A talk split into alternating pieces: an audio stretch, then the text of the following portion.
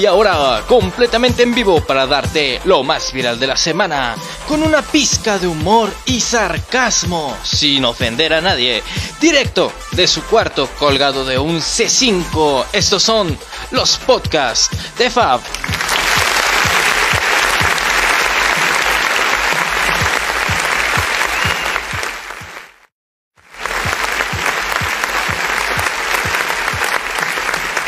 Ahora sí, probando, probando. 1, 2, 3, 1, 2, 3. Y hola amigos, amigas y bienvenidos, bienvenidos, bienvenidas todos de nueva cuenta a esta edición más de los podcasts, los podcasts de Fab, como no.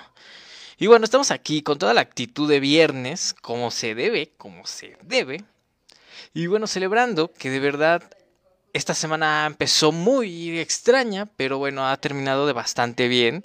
Y pues ahora sí, como quien dice, pues ahora sí con toda la actitud, empezando, porque esta bella noche de viernes, cuando son las 9 con 11, llegamos tarde, en esta hermosa noche de viernes 16 de julio del 2021, julio, agosto, septiembre, octubre, noviembre, diciembre, ya se acabó el año otra vez. Ya se acabó el año otra vez y los podcasts de Fab siguen aquí y van a seguir mucho tiempo más. Los invito a que compartan este stream en todas sus redes sociales si les está gustando y si no les está gustando también, ¿no? Porque pues, a lo mejor y te cae gordo. A lo mejor y te cae gordo, te cae gordo, no importa. Si te cae gordo, pues no pasa nada. Vas a a alguien que te caiga gordo. Y ya, favor con favor se paga, ¿no? Y bueno, pues ¿qué ha pasado? Ha pasado de todo, como siempre. Como siempre ha pasado de todo y estamos con la mejor de las actitudes, aptitudes, aptitudes, sí, aptitudes. Aptitudes, aptitudes, sí, sí, sí. Y bueno, ¿qué, ¿qué hay de nuevo? Pues de todo. Esta semana ha pasado de todo, como dicen por ahí. Pero lo que más llama la atención es que con cosas no tan agradables, eh, bueno, sí, no, depende de ustedes, cómo lo quieran ver, ¿no? Eh, ya que esta semana eh, se empieza con lo que es la vacunación para mayores de 30 años en la Ciudad de México. Esto para la segunda, para esta próxima semana que está a punto de iniciar. Perdón, estas autoridades ya informaron que se completará con la primera dosis perdón, la vacunación en 914.180 adultos y jóvenes. El gobierno de la Ciudad de México anunció este viernes que a partir de la próxima semana iniciará la vacunación universal contra COVID-19 para adultos de 30 años hacia adelante. Eduardo Clark, director del gobierno digital de agencia en Agencia Digital en Innovación Pública, vaya nombre, informó que ante la disponibilidad de dosis se intensificará, se intensificará se intensificará la campaña de vacunación en la capital. Derivado de estos incrementos que hemos visto en casos y hospitalizaciones, les queremos dar una muy buena noticia. Esto en palabras de este sujeto. Eh, esta siguiente semana será también la más intensa en términos numéricos, agregó. En este sentido, se complementa perdón, con la primera dosis la vacunación de 914.180 adultos. Esto en la de las alcaldías Tláhuac, Miguel Hidalgo, Azcapotzalco, Benito Juárez, Coyoacán, Gustavo Amadero, Venustiano Carranza, Álvaro Obregón y Tlalpan. Al respecto, Claudia Sheinbaum, jefa de gobierno en la Ciudad de México, indicó que se aplicará la vacuna Sputnik, Sputnik 5 en la mayoría de las alcaldías. A partir del martes 20 de julio, cualquier persona mayor de 30 años podrá acudir a cualquier sede de vacunación. Ya, a cualquier sede, no importa de dónde seas, lleva tu bendito CURP y te vacunas. a partir del martes 20 de julio, eh, sin importar tu residencia, ya ve a vacunarte, por favor, indicó eh, Clark. Mauricio Clark, no, Eduardo Clark. Híjole. Los detalles de las sedes de la vacunación se darán a conocer en los siguientes días. Asimismo, la ciudad permanece en semáforo amarillo la próxima semana. Esta fase estará activa del lunes 18 al domingo 25 de julio. Clark destacó que los casos de positivos a COVID-19 mantienen una tendencia a la alza, siendo el grupo de personas de 18 a 39 años el foco rojo de las infecciones. El metro de la ciudad... Ay, perdón, ya me estoy adelantando. Este, como les decía, pues vaya... Eh, pues, ¿Qué pasó ahí? ¿Qué está pasando? Ya lo teníamos todo controlado. Digo, muy aparte de... Perdón, voy a tomar agua. Muy aparte de que la de que nuestro hermoso gobierno que nos cuida, nos protege y nos ama nos haya mandado al matadero, como cerdos al matadero, como dijera Snape. Eh, fuera de eso, es nuestra responsabilidad porque ya terminaron las elecciones, ya no nos podemos escudar en eso, porque ya tienen más de tres semanas, cuatro semanas que pasaron las elecciones y apenas se está registrando una alza preocupante. Se los digo porque ahora sí, de hecho ya regresaron las pruebas, ya van a empezar a aplicar pruebas en los centros comerciales. Entonces, aguas, muchísimo cuidado porque ya estamos empezando a subir de nuevo y es lo último que queremos, ¿no? Ahora que está tan cerca la vacuna para los para la chaviza, para los chavorrucos de 18 a 30. Entonces, pues vamos a echarle ganas, pónganse el bendito cubrebocas. A pesar de que ya estén abiertos los bares y los restaurantes, ¿A qué vamos? Digo, sinceramente, ¿a qué vamos? Me voy a tragar mis palabras la próxima semana, ¿no?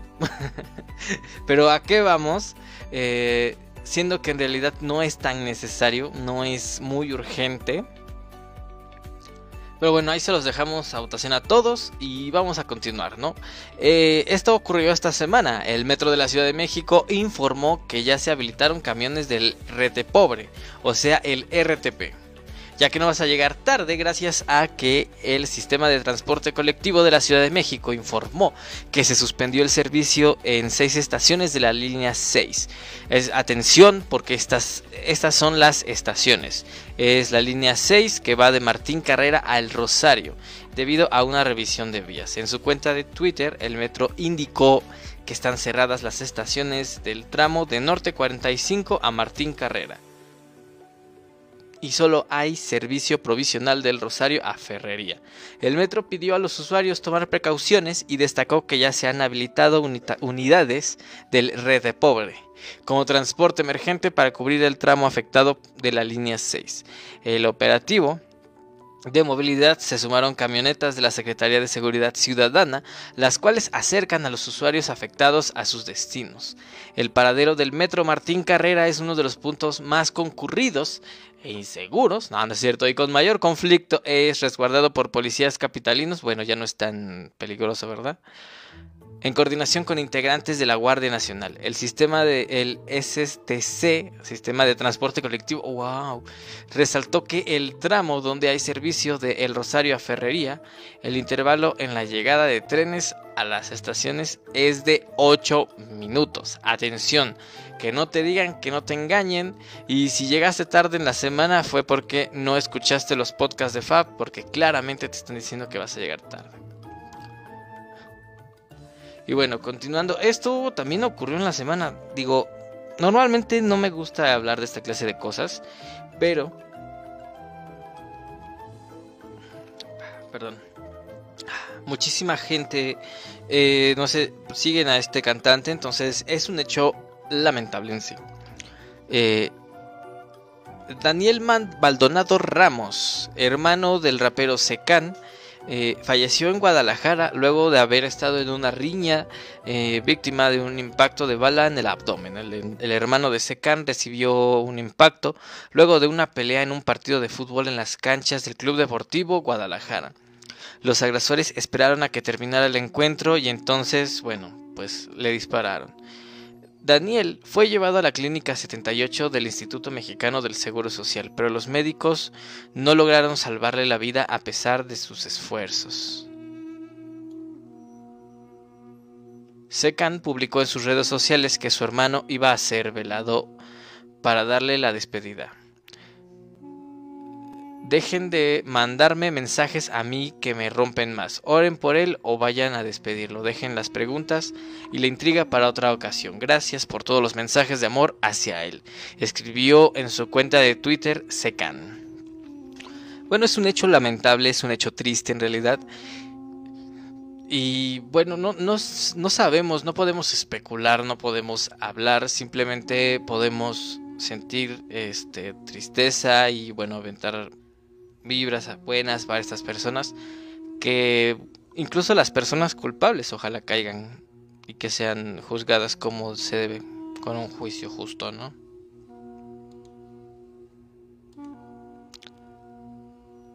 Esto pasó aquí en la Ciudad de México el 13 de agosto. Es un día, fue es un día bastante importante. ¿Saben por qué? Porque el 13 de agosto fue marcado como la caída de Tenochtitlán en 1521 y será tomado como base para inaugurar una maqueta monumental del Templo Mayor en la Plaza de la Constitución. A partir de ese día, la estación Zócalo del Metro de la Ciudad de México se llamará Zócalo Tenochtitlán. Ese mismo día se llevarán a cabo otras actividades como la develación de nomenclatura en estación del metro Zócalo, recorrido por ventanas arqueológicas y ceremonia cívica en la Plaza de las Tres Culturas. La primera reproducción monumental del Templo Mayor de México, y Tenochtitlan, inspirada en los descubrimientos más recientes, podrá ser visitada en el Zócalo de la Ciudad de México. Esto será del 13 de agosto a principios de septiembre, con proyecciones todos los días. Los horarios son de las 8 y media a las 9 y 21 a 30 horas. ¡Wow! Está padre que haya esta clase de.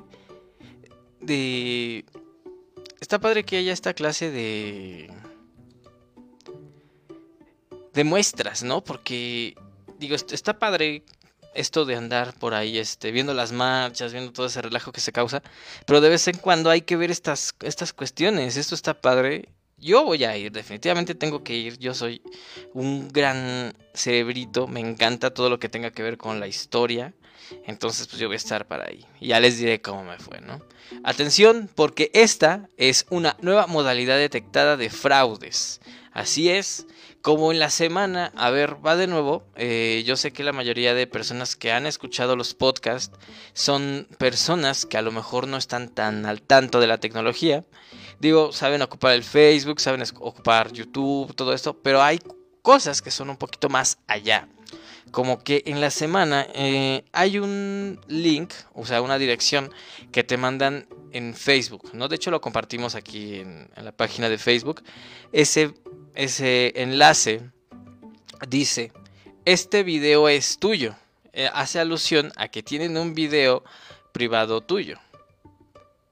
Ahora, si de verdad hay material tuyo de este estilo en la red, pues, pues obviamente te vas a paniquear, ¿no? Entonces, lo primero que vas a hacer es escucharle, vas a entrar y ahí viene lo preocupante, porque entras y sin, que tú te des cuenta en una cuestión de segundos, se descargan varios programas en tu... No, no es cierto, perdón, no se descargan. Eh, se hackea tu Facebook. ¿Esto cómo? O sea, es un, es un programa malicioso que puede publicar en tu nombre. ¿Y qué es lo que va a hacer? Va a mandarle tu, este mensaje a todos tus conocidos. Entonces, todos van a recibir el mismo correo, es bueno, el mismo mensaje en WhatsApp, en Facebook, que va a decir, este video es tuyo y aparece un link. No caigan, obviamente es una, es una completa mentira, entonces pues, tengan mucho cuidado. Borren ese mensaje, si la persona la conocen, pues este, mándele este podcast porque probablemente ya está hackeada su cuenta y pues cuídense mucho. Volviendo a lo de ahorita, la modalidad de fraude conocida como la patrona o el sobre amarillo. Esta nueva modalidad se amplió a medida de que el acceso a la telefonía móvil se ampliaba a partir del año 2000 y consiste en que estas personas, estas finísimas personas que se dedican a vivir de lo que otras personas hacen, contactan a sus posibles víctimas mediante llamadas o mensajes de texto. Pero ahora con avances tecnológicos, la estafa es mucho más compleja y puede ser hecha también por mediante correo electrónico. También por mediante. También por correo electrónico. El delito fue identificado por efectivos de la Unidad de Policía Cibernética al realizar las acciones de monitoreo y patrullaje en la red pública de Internet y por los reportes ciudadanos que se realizan a través de los medios de contacto, razón por la cual los expertos descubrieron la forma de operar de estas eh, finísimas personas, la cual consiste en marcar o enviar un correo electrónico a algún habitante o trabajador de la casa o el negocio, ¿no? Para hacerles creer que su patrón o patrona se encuentra en una situación de riesgo o tiene una falsa emergencia, por lo cual requieren ayuda y pues dinerico, ¿no? Los delincuentes convencen a estos inocentes trabajadores para que busquen en la casa la mayor cantidad de aparatos electrónicos, joyas, y, les indicarán buscar dinero en un sobre amarillo. Posteriormente acuerdan algún punto para realizar la entrega. La unidad de policía cibernética de la Secretaría de Seguridad y no sé qué durante el 2020 recibió 1064 reportes por temas relacionados con la extorsión. En otros casos solicitan depósitos urgentes en tiendas de conveniencia, ya saben como cuál, como el Oxxo, como el Super 7, que desgraciadamente están embarrados, pero bueno. Y para dar este paso, los defraudadores marcan números al azar.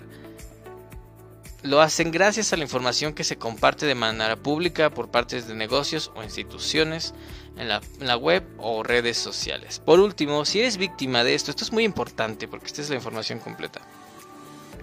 La unidad de policía cibernética... Ay, no es cierto, si la ley, perdón.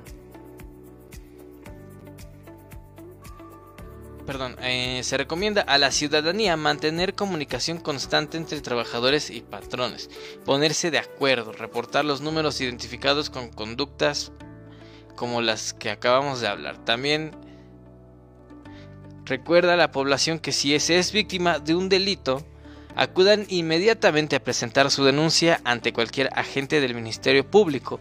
Y en caso de detectar algún incidente en la red que pueda poner en riesgo tu integridad, reportarlo con la policía cibernética al correo electrónico policía, esto en minúsculas, punto cibernética, también minúsculas, arroba ssc.cdmx.gov.mx. Todo esto en minúsculas. Va de nuevo. Policía.cibernética arroba ssc.cdmx.gov.mx. Esto esto es para poder denunciar cómo se debe a estos granujas. O a los teléfonos 55 52 42 51 00, extensión 5086. Los números no son muy, muy, muy fuertes. Entonces ya saben, el día en el que te encuentres con algo así, ten mucho cuidado. La verdad es que ten mucho cuidado. Rara vez te va a pasar algo así que te manden a retirar dinero. Porque la verdad sea dicha, ¿quién, ¿quién en estos días confía en su empleado tanto así? Oye, este, tráete el sobre amarillo que tengo ahí con unos 50 mil pesos y ahí vas, ¿no? Entonces tengan mucho cuidado, no revelen información, que es, yo sé que es prácticamente imposible, pero no te tomes fotos afuera de tu casa, ah, no le des tu número a cualquiera. Es posible tener dos números, sí. Es un chito de esos de 100, 200 pesos nada más para llamadas. Ese sí, dalo. Que todos lo tengan y tu número personal, ¿no? Así como lo que los... Lo que los que... Perdón, lo que los... Que son residentes del Estado de México llaman traer el celular chido y el celular bueno. El celular chido y el de la rata, ¿no? Entonces así hay que hacerle. Vamos a ponerle un alto a estos a estas personas, porque ya estuvo bueno de que vivan de nosotros, ¿no? Estuvo bueno. Por último, pues no se metan con ellos, simplemente hagan su denuncia. Vamos a entrar con cosas morbosonas, porque ya esto es...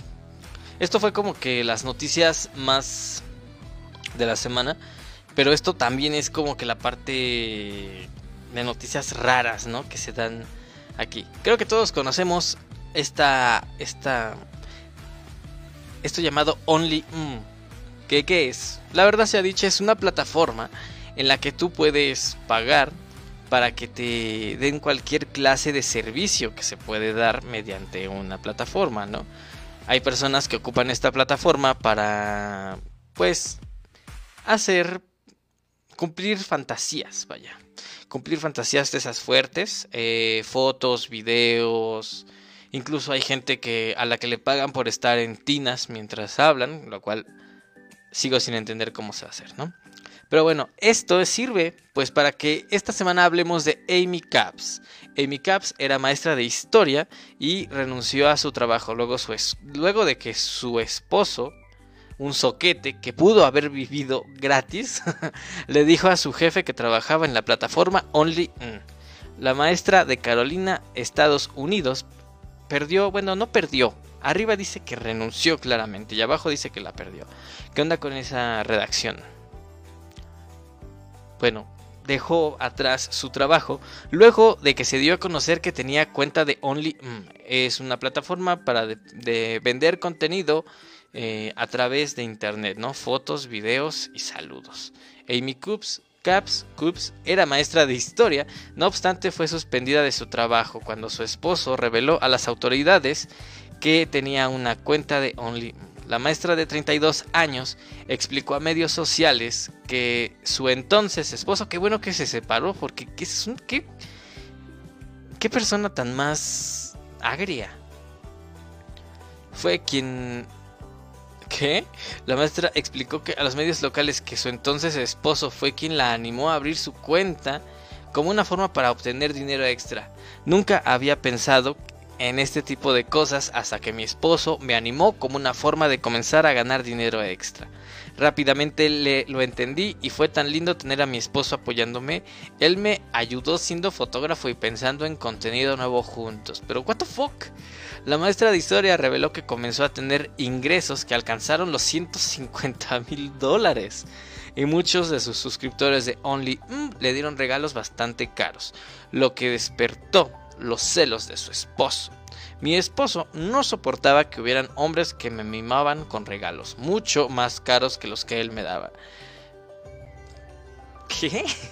La maestra explicó que su matrimonio fracasó y en venganza su esposo filtró fotos de su cuenta de Only en la escuela donde ella daba clases. ¡Ah, Dios mío!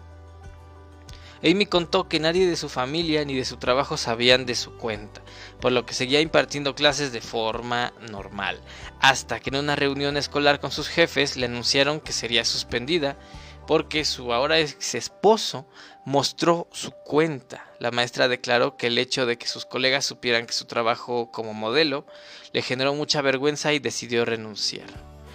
En palabras de ella, estaba tan mortificada que sentí que no tenía más remedio que renunciar. No podía seguir trabajando con esas personas. No habría pasado mucho tiempo antes de que padres e hijos se enteraran y yo no quería eso. Uy. Pero ¿qué está pasando con la gente? o sea, ¿para qué le dice? Y después se hace el ofendido pues si no puedes pagarlo, ponte a trabajar para que le puedas dar tú también esos lujitos, ¿no? Ahora, la, la verdad sea dicha, la chica no está diciendo que...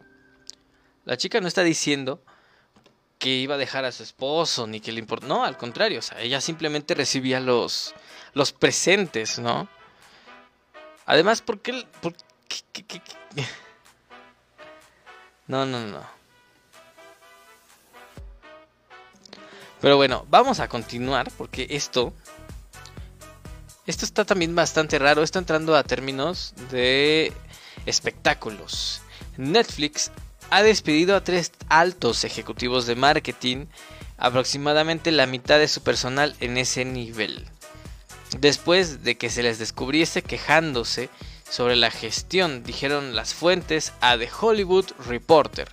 Según las fuentes, su jefe inmediato, el vicepresidente de marketing de películas, Jonathan Helfgott, a quien también criticaron, se mostró extremadamente reacio a despedir a los tres por sus comentarios, argumentando que los empleados se desahogan como algo normal y que consecuencias tan nefastas no estaban justificadas, pero las fuentes dicen que sucumbió a la presión de los más altos mandos.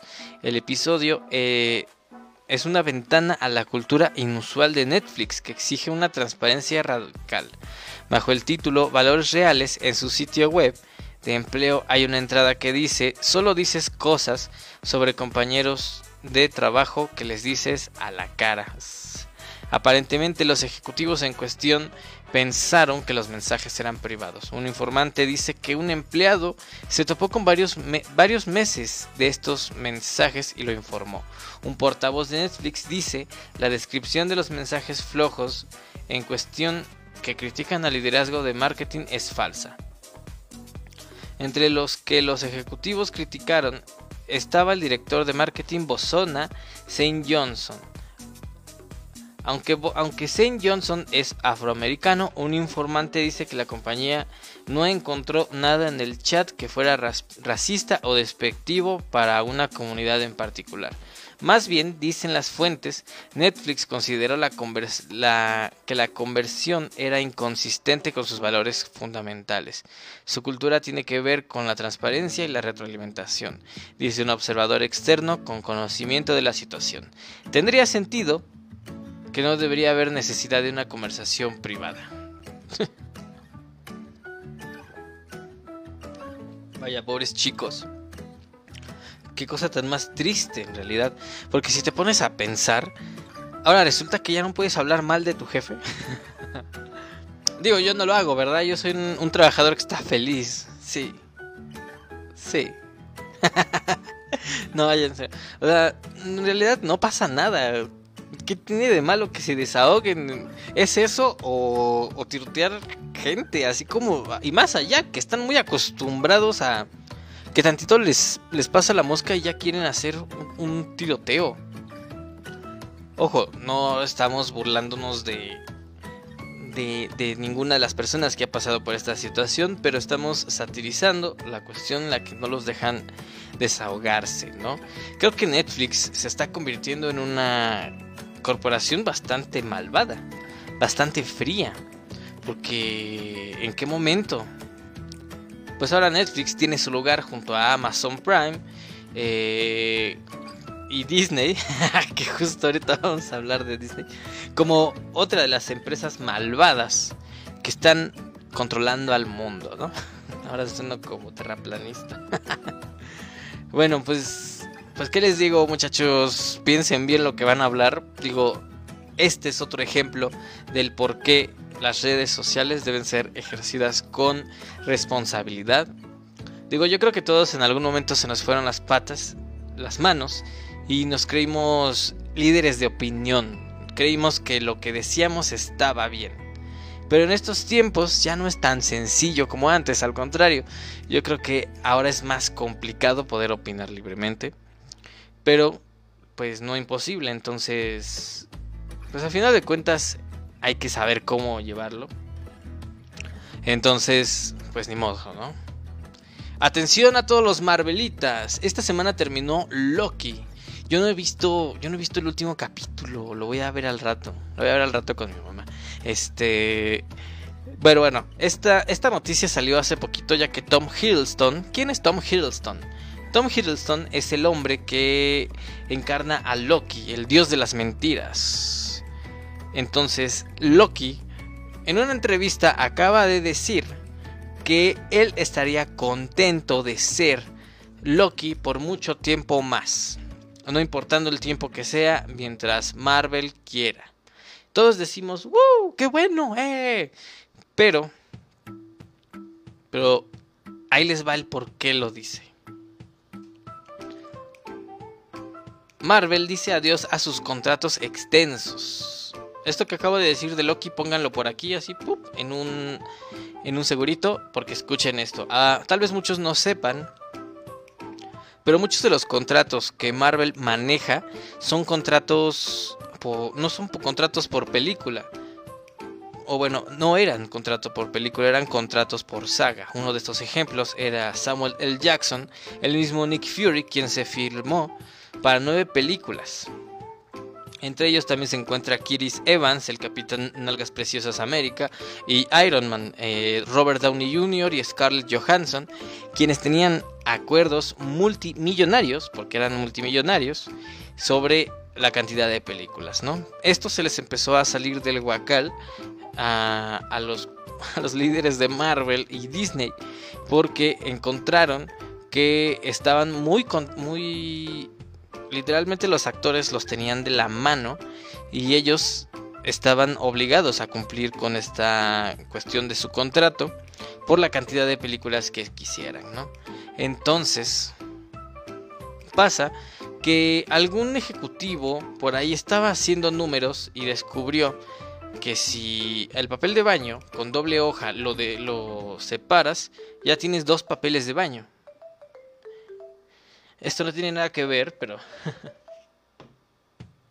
esto no tiene nada que ver, pero bueno, continuando.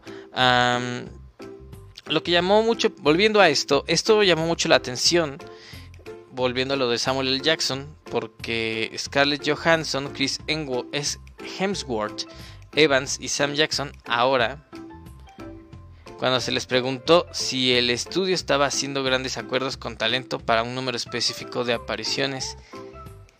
Kevin Feige señaló que incluiría atracciones de parques temáticos en la lista de cosas por la que el estudio hace ofertas. En realidad lo que pasa es lo siguiente, ¿no? El final de Loki establece que existen varias versiones de varios superhéroes, ¿no? Existen varios Doctor Strange, varios Capitanes América, varias Black Widow, que no necesariamente tienen que ser la misma persona.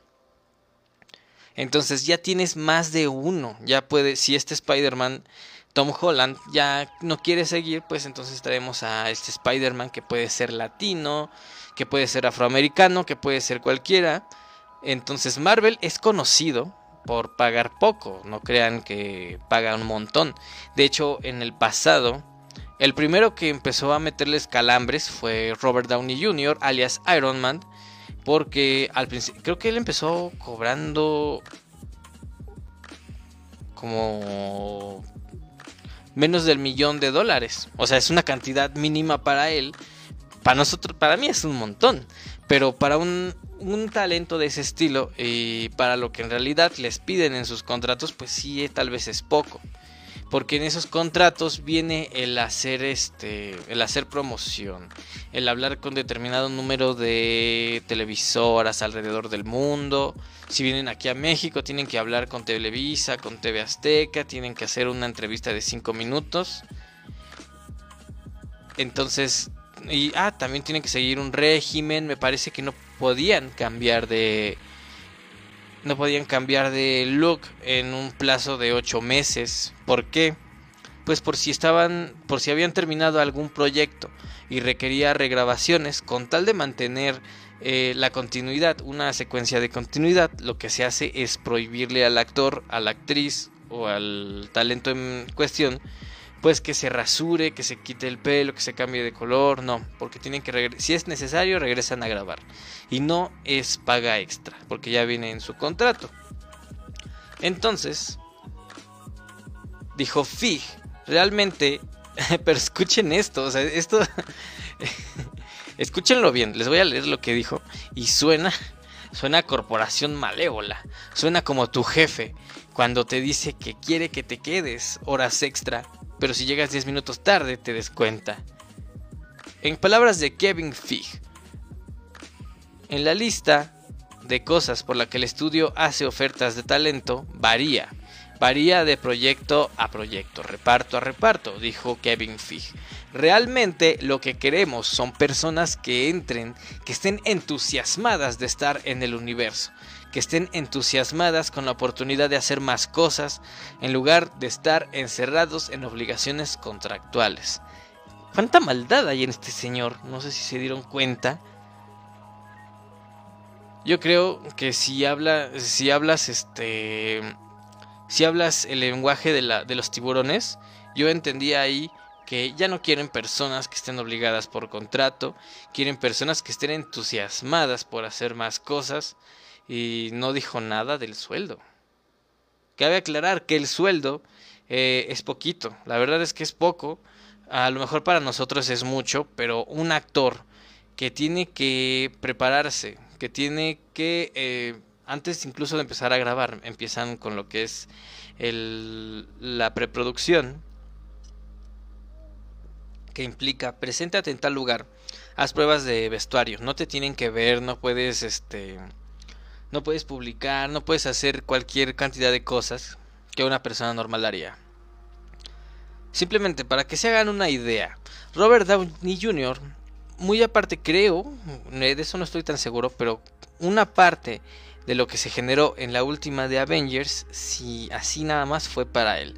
Aparte de su sueldo, ¿no? Que su sueldo creo que sí fue bastante caro, creo que fueron unos 50 millones, 60, no, creo que fueron 100, unos 100 millones de dólares, lo cual es bastante dinero, es muchísimo, no te lo alcanzas a acabar en una vida. Eh, cuando los sueldos de Marvel se manejan por ahí de los 200 mil dólares. 200 mil, 300 mil, ¿no? Entonces es una cantidad bastante diferente. La cuestión con Robert Downey Jr., me encanta ese actor, a mi mamá le fascina, pero no es el gran actor, no está preparado físicamente, lo único que pasó es que fue un casting perfecto. Entonces ahorita pues va a estar difícil encontrar a alguien que llene, ¿no? Les decía, ¿por qué está esto? ¿Por qué esto? Volviendo a lo de los, a la cuestión de los multiversos. Si este actor ya no quiere seguir trabajando porque ya se siente obligado, eh, ya no está entusiasmado de estar en el universo, como lo dice Kevin Feige, pues fácil, podemos decir que este es un Capitán América de otra tierra, ¿no? En esta tierra el Capitán América es mujer, ¿no? Digamos. Entonces traen una Capitana América le pagan menos y ya no hay necesidad. Y si te di, como antes, que te cambiaban el actor de una película a otra y decías, oye, pero ¿qué es esto? Esto no es lo que yo quería. Y ellos te van a decir que es, es que es un superhéroe de otra tierra, niño. Ya, ve a ver la película. Sin duda es que Marvel y Disney es una corporación muy malévola. Bastante malévola, diría yo ya encontraron el modo, no, imagínense en el futuro, cuando ya no necesiten actores y todo esto actuado por robots o yo que sé, una cosa súper malévola. Esto es lo que sucede cuando algo que comienza siendo, pues digamos, un proyecto termina convirtiéndose en algo ultra comercial, ¿no? Es lo que pasa, porque ahorita este, este, esta clase de proyectos ya se sienten genéricos, la verdad. Todas las películas de origen son la misma cosa, ya no son capaces de hacer otra cosa. Entonces están tomando manos de otras cosas como encuentros, tierras paralelas. De hecho es un camino que los mismos cómics han estado tomando, ¿no? Es soy yo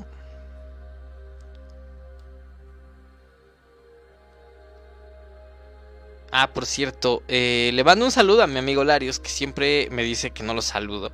Entonces, hola. un saludo. Saludo. ¿Soy yo o está empezando a llover?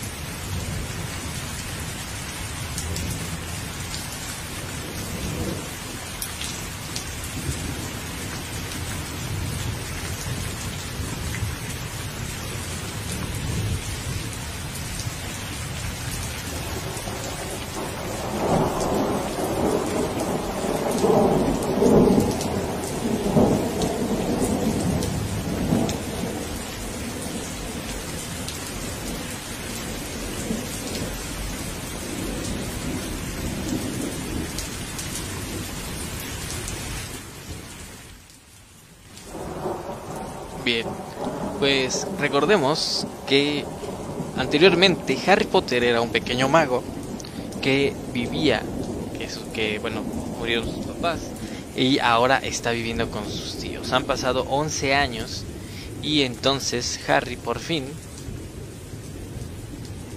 está a punto de descubrir algo. Este capítulo es el capítulo 3, las cartas de nadie.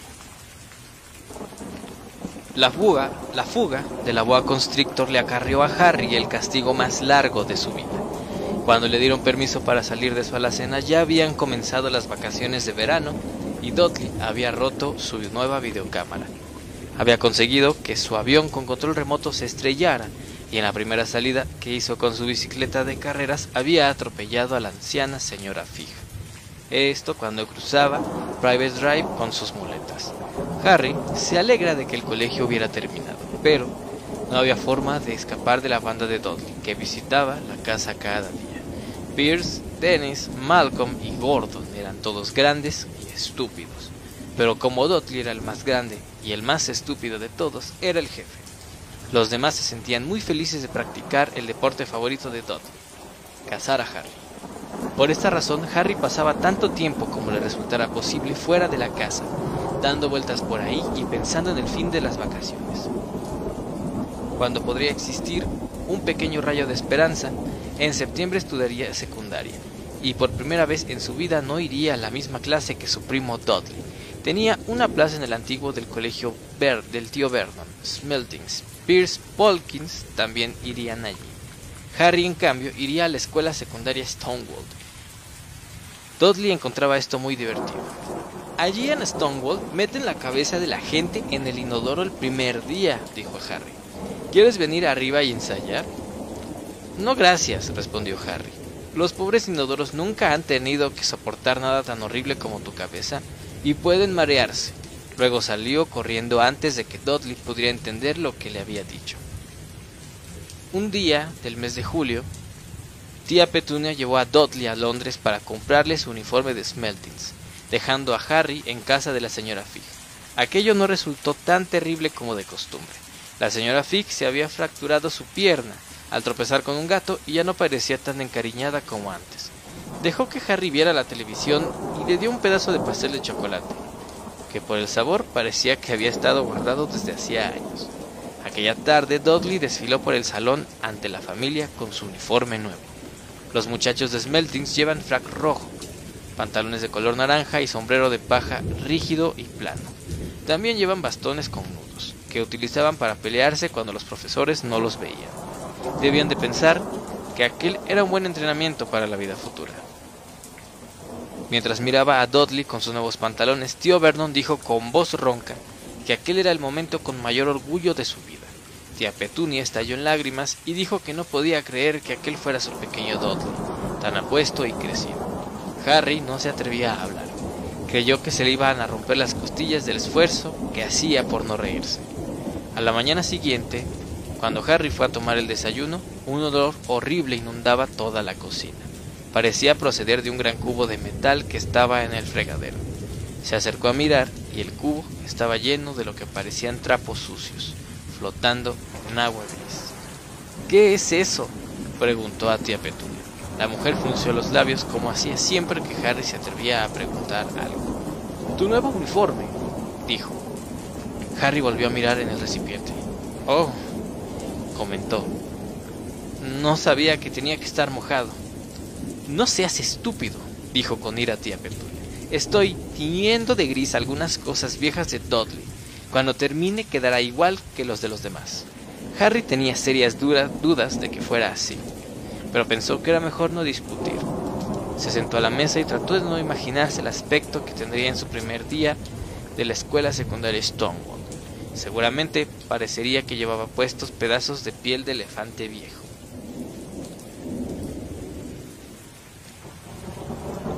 Dudley y tío Vernon entraron los dos frunciendo la nariz a causa del olor del nuevo uniforme de Harry.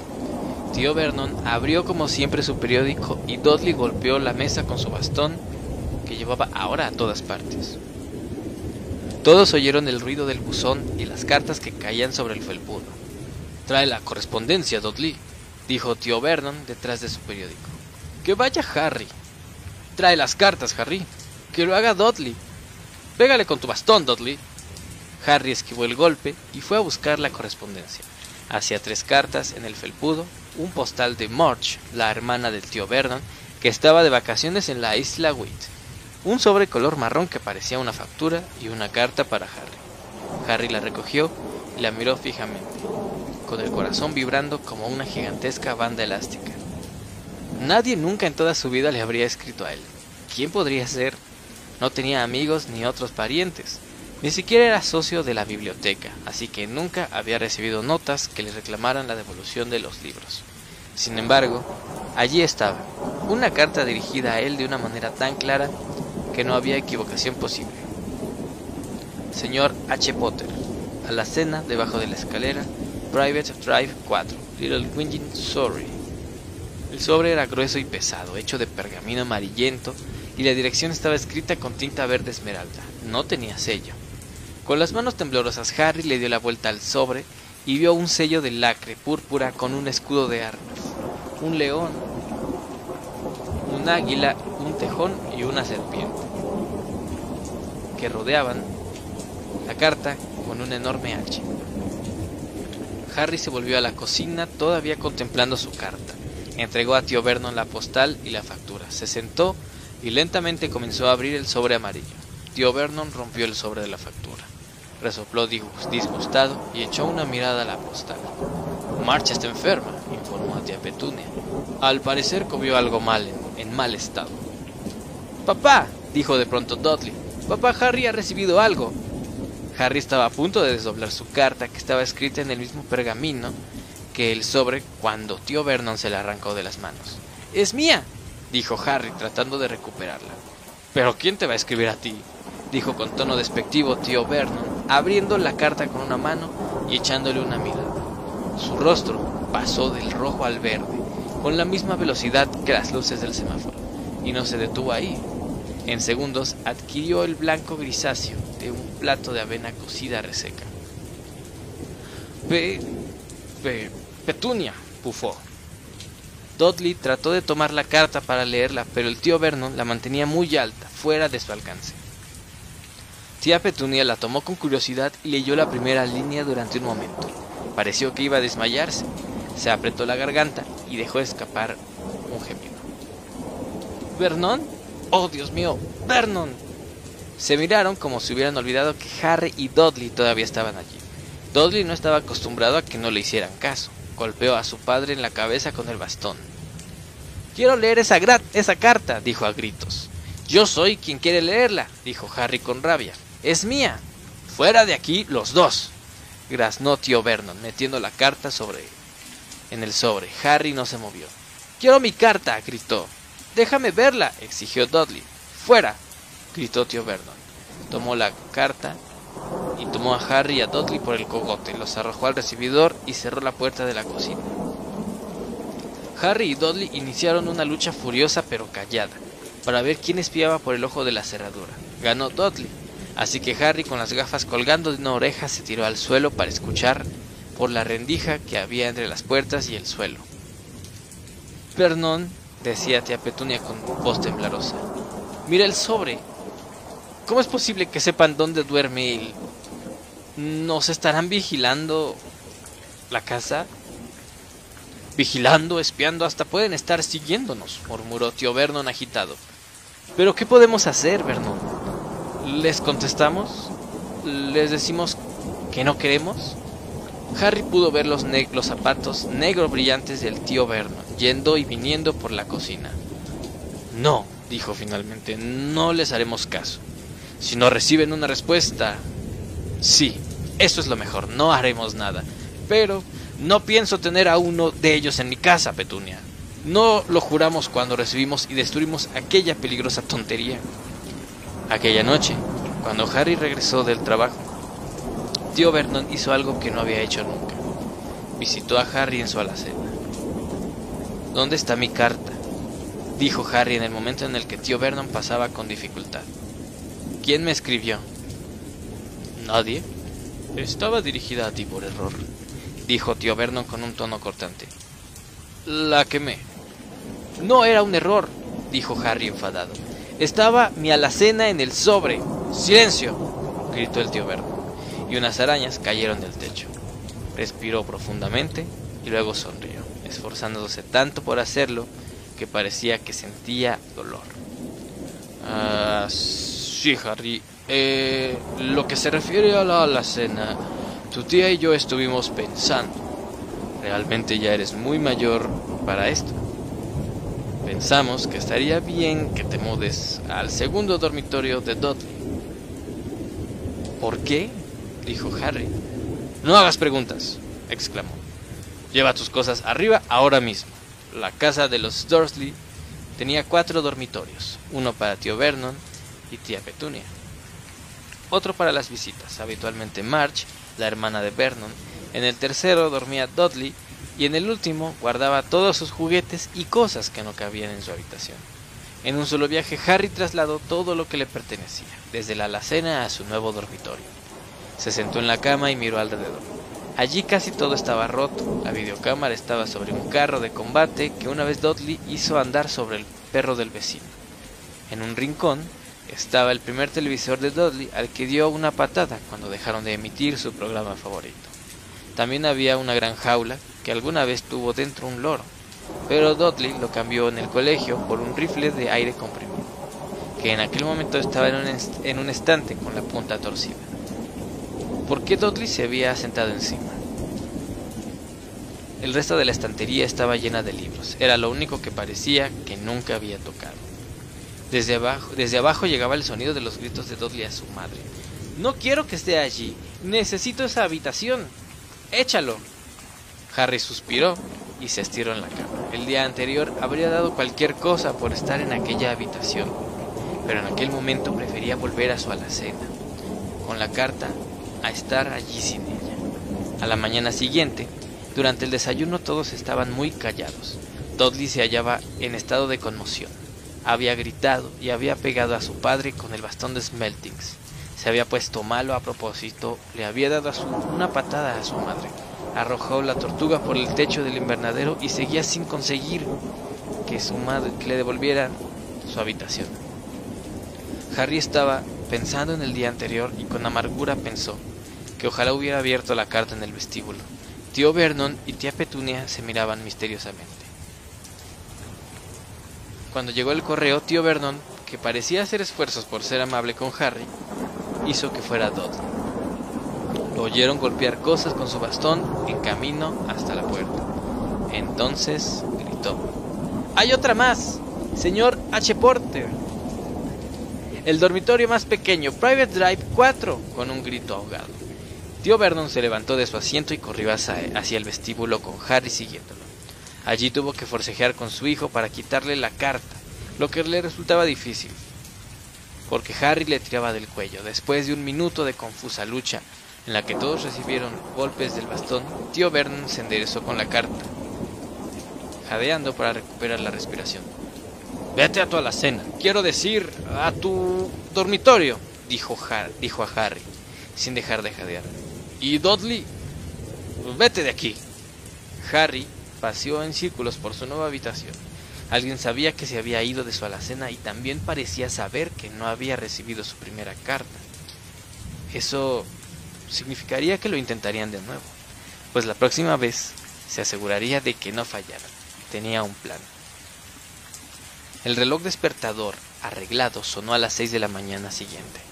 Harry lo apagó rápidamente y se vistió en silencio. No debía despertar a los Dursley. Se deslizó por la escalera sin encender ninguna luz. Esperaría al cartero en la esquina de Private Drive y recogería las cartas para el número 4, antes de que su tío pudiera encontrarlas. El corazón le latía aceleradamente mientras atravesaba el, el recibidor oscuro hacia la puerta. ¡Au! Harry saltó en el aire. Había tropezado con algo grande y fofo que estaba en el felpudo. Algo vivo. Las luces se encendieron y horrorizado Harry se dio cuenta que aquella cosa fofa y grande era la cara de su tío Vernon, quien estaba acostado en la puerta en un saco de dormir. Evidentemente para asegurarse de que Harry no hiciera exactamente lo que intentaba hacer. Gritó a Harry durante media hora y luego dijo, le dijo que preparara una taza de té. Harry se marchó arrastrando los pies y cuando regresó de la cocina el correo había llegado directamente al regazo de Vernon. Harry pudo ver tres cartas escritas en tinta verde. Quiero... comenzó, pero tío Vernon estaba rompiendo las cartas en pedacitos ante sus ojos. Aquel día, tío Vernon no fue a trabajar, se quedó en casa y tapó el buzón. ¿Te das cuenta? explicó a tía Petunia con la boca llena de. Si no pueden entregarlas, tendrán que dejar de hacerlo. No estoy seguro de que eso resulte, Vernon. Oh, la mente de esa gente funciona de manera extraña, Petunia. Ellos no son como tú y yo, dijo tío Vernon, tratando de dar golpes a un clavo con el pedazo de pastel de frutas que tía Petunia le acababa de llevar. El viernes no menos de doce cartas llegaron para Harry. Como no las podía echar en el buzón, las habían pasado por debajo de la puerta, por entre las rendijas y unas pocas por la ventana del cuarto del baño de abajo. Tío Vernon se quedó en casa otra vez. Después de quemar todas las cartas, salió por el martillo y los clavos para asegurar la puerta de atrás, para que nadie pudiera salir. Mientras trabajaba, trareaba de puntillas entre los tulipanes y se sobresaltaba. El sábado las cosas comenzaron a descontrolarse. 24 cartas para Harry entraron en la casa, escondidas entre dos docenas de huevos, que en muy desconcertado lechero entregó a tía Petunia. A través de la ventana del salón, mientras tía Vernon llamaba a la oficina de correos y a la lechería, tratando de encontrar a alguien, a alguien para quejarse. Tía Petunia trituraba las cartas en la picadora. ¿Se puede saber quién tiene tanto interés en comunicarse contigo? le preguntaba Dudley a Harry con asombro. La mañana del domingo, tío Vernon estaba sentado ante la mesa del desayuno con aspecto de cansado y casi enfermo, pero feliz. No hay correo los domingos, les recordó alegremente mientras ponía mermelada en su periódico. Hoy no llegarán las malditas cartas. Algo llegó zumbando por la chimenea de la cocina mientras él hablaba y le golpeó con, fuerza en, con fuerza en la nuca. Al momento siguiente, treinta o cuarenta cartas cayeron de la chimenea como balas. Los Dursley se agacharon, pero Harry saltó en el aire tratando de atrapar una. ¡Fuera! Tío Vernon tomó a Harry por la cintura y lo arrojó al recibidor. Cuando tía Petunia y Dudley salieron corriendo, cubriéndose la cara con las manos, tío Vernon cerró la puerta con fuerza. Podían oír el ruido de las cartas que seguían cayendo en la habitación, golpeando contra las paredes y el suelo. Ya está, dijo tío Vernon, tratando de hablar con calma, pero arrancándose al mismo tiempo parte del bigote. Quiero que estés quiero que estén aquí dentro de cinco minutos, listos para irnos. Nos vamos. Tomen cosas, tomen ropa, sin discutir. Parecía tan peligroso con la mitad de su bigote arrancado que nadie se atrevió a contradecirlo. Diez minutos después, que se habían abierto camino a través de las puertas tapizadas y estaban en el coche, avanzando velozmente hacia la autopista. Dudley lloriqueaba en el asiento trasero, pues su padre le había pegado en la cabeza cuando lo pilló, tratando de guardar el televisor en el video y el video en el y el ordenador en una bolsa. Condujeron y siguieron avanzando. Ni siquiera tía Petunia se atrevía a preguntarle a dónde iba. De vez en cuando tío Vernon daba vueltas y conducía a un, un rato en sentido contrario. Quitárnoslo de encima, perderlos de vista, murmuraba cada vez que lo hacía. No se detuvieron en todo el día para comer o beber. Al llegar la noche, Dudley aullaba. Nunca había pasado un día tan malo en su vida. Tenía hambre, se había perdido cinco de sus programas favoritos que quería ver y nunca había pasado tanto tiempo sin hacer estallar a un monstruo en su juego de computadora. Tío Vernon se detuvo finalmente ante un hotel de aspecto lúgubre. En las afueras de una gran ciudad, Dudley y Harry compartieron una habitación con camas gemelas, sábadas húmedas y gastadas. Dudley roncaba, pero Harry permaneció despierto, sentado en el borde de la ventana, contemplando las luces de los coches que pasaban y deseando saber. Al día siguiente, comieron para el desayuno copos de trigo tostadas y tomates de lata. Estaban a punto de terminar cuando la dueña del hotel se acercó a la mesa. Perdonen, ¿Alguno de ustedes es el señor H. Potter? Tengo como cien de estas cartas. En el mostrador de entrada, extendió una carta para que pudieran leer la dirección en tinta verde. Señor H. Potter, habitación 17, Hotel Railview, Cake World. Harry fue a tomar la carta, pero tío Vernon le pegó con la mano. La mujer los miró asombrada. Yo las recogeré, dijo tío Vernon poniéndose de pie rápidamente y siguiéndolas. ¿No sería mejor volver a casa, querido? sugirió tía Petunia tímidamente unas horas más tarde. Pero tío Vernon no parecía oírla. ¿Qué era lo que buscaba exactamente? Nadie lo sabía. Los llevó al centro del bosque, salió, miró alrededor, negó con la cabeza, volvió al coche y otra vez lo puso en marcha. Lo mismo sucedió en medio de un campo arado, en mitad de un puente colgante y en la parte más alta de un apartamento de coches. Papá se ha vuelto loco, ¿verdad? preguntó Dudley a tía Petunia. Aquella tarde tío Vernon había aparcado en la costa.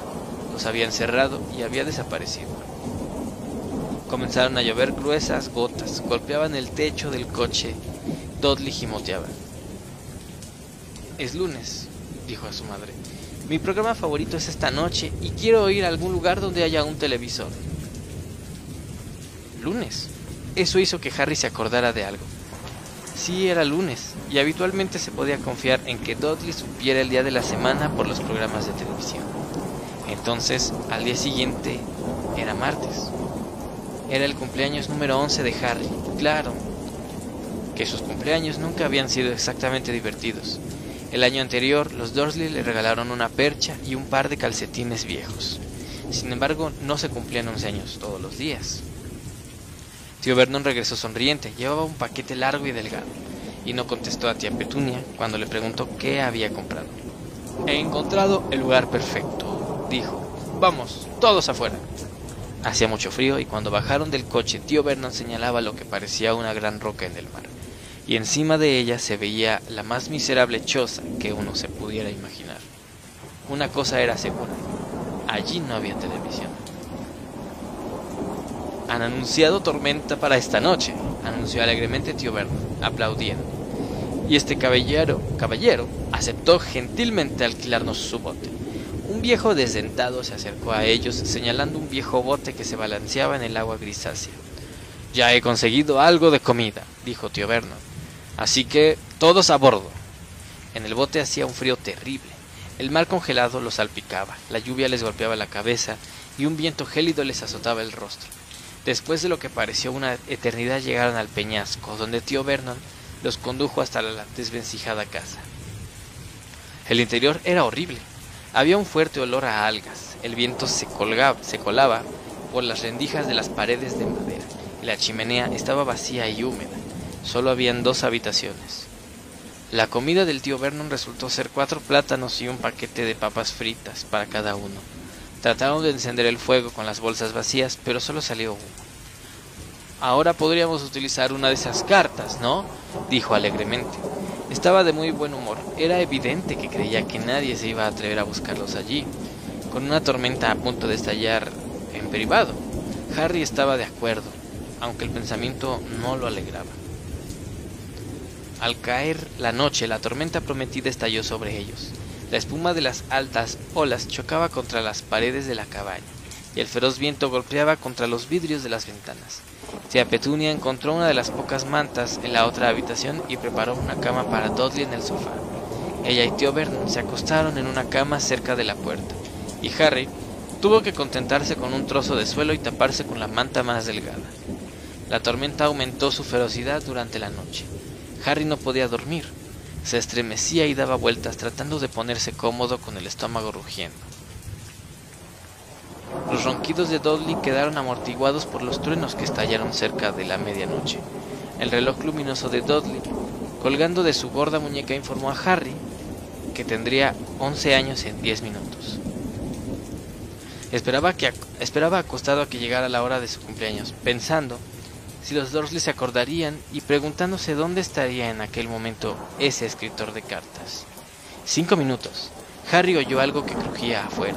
Esperó que no fuera a caerse el techo, aunque tal vez hiciera más calor si eso ocurría. Cuatro minutos.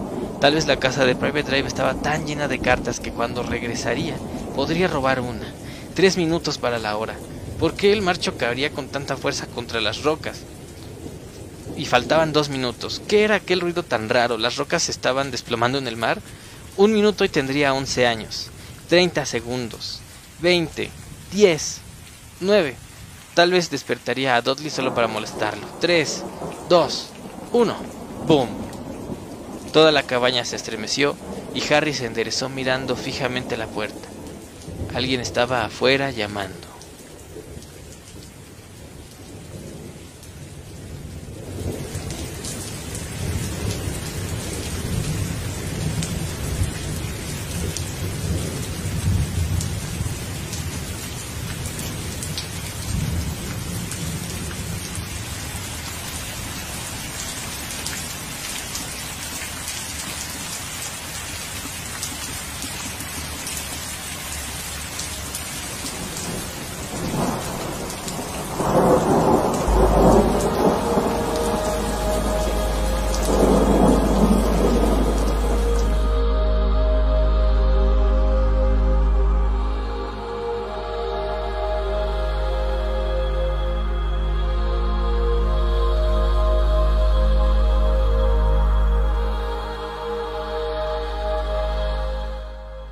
Y bueno, hasta ahí queda la lectura del día de, día de hoy, de este día.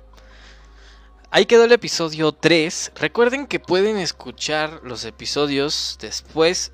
O sea, si apenas acabas de descubrir esta sección o te llama la atención de algún modo, encuentras todas las emisiones pasadas en Spotify, lo buscas como los podcasts de Fab, lo puedes encontrar también en Google Podcast, en todos los sitios de podcast se transmite esto, también está en YouTube. Entonces, bueno, el próximo episodio, la próxima semana sigue el episodio 4. Por fin, les voy a dar un pequeño, un pequeño adelanto.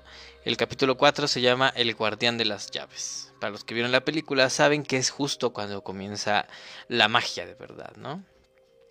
Pues nada muchachos, ya llegamos a este punto en el que se está terminando el programa y agradecerles a todos por su preferencia. Pero esta ocasión no solo va a ser eso. Esta semana, eh, como se dieron cuenta la semana anterior, el programa fue un poquito más corto. Estábamos atravesando unos problemillas por ahí un tanto fuertes, unos, unas cuestiones de salud que a nadie le gusta hablar de eso. Pero sin embargo, hay algo que quiero decirles. hubo mucha gente que nos estuvo mandando las mejores de las vibras. No saben lo bien que se siente saber que... Porque cuando ocurre una cosa de este estilo, uno siente que está solo. Uno siente que está solo y que no nunca vas a, vas nadie te va a entender, ¿no? Eso es un pensar muy tonto, obviamente, pero obviamente cuando estás ahí en, el, en la lluvia, por así decirlo, en el ojo del huracán, se siente ese ánimo, ¿no? Entonces quiero agradecerle a todas las personas que nos dijeron que todo esto iba a estar bien. Un agradecimiento especial a mi tía Ale Arce, que nos apoyó, nos echó la mano, estuvo ahí con nosotros hasta el final. Ah, todo salió bien al final. Este, y bueno, pues muchísimas gracias, eh, tía Arce, por haber estado con nosotros, por apoyarnos hasta el final, ¿no? Y a ustedes por haber estado conmigo esta hermosa noche de viernes. Recuerden que me pueden seguir en mi Instagram como ins-fab-yt. Eh, este, ¿cómo se llama? TikTok. Ya tengo TikTok y me está viendo bastante bien. Digo, modestia aparte. Me está yendo bastante bien, incluso cuando no enseño nada. Vayan a seguirme ahí. Esta semana no hay video en YouTube, pero bueno, ahí vamos a estar, ¿no? Entonces, de nuevo, muchas gracias a todos por sus muy buenas vibras. Hermanazo, por ahí sé que me estás escuchando. Mi hermano también tiene unos tanates gigantescos, se portó. Y a mi hermano también, Adrián Larios, que igual pues nos echó ánimos, ¿no? Y para eso está, para eso está la familia siempre. Pues entonces ahora sí muchachos, ya está terminándose el fin de semana. No es cierto, ya está empezando el fin de semana. Como dice el, el Fab este, pues ni modo, muchachos. Muchísimas gracias por haber estado conmigo. Suscríbanse a mi canal, Los Cuentos de Fab en YouTube. Síganme en Twitch, síganme en todos lados. Ya vámonos por el suscriptor número 150. Andamos un poquito lentones, pero bueno. Entonces, yo los veo la próxima semana en otro. En otro. En otro podcast de Fab. ¿Cómo no? Ya terminaron los podcasts de Fab, pero empieza tu fin de semana. Nos vemos dentro de 8 días, 9 pm, los podcasts de Fab.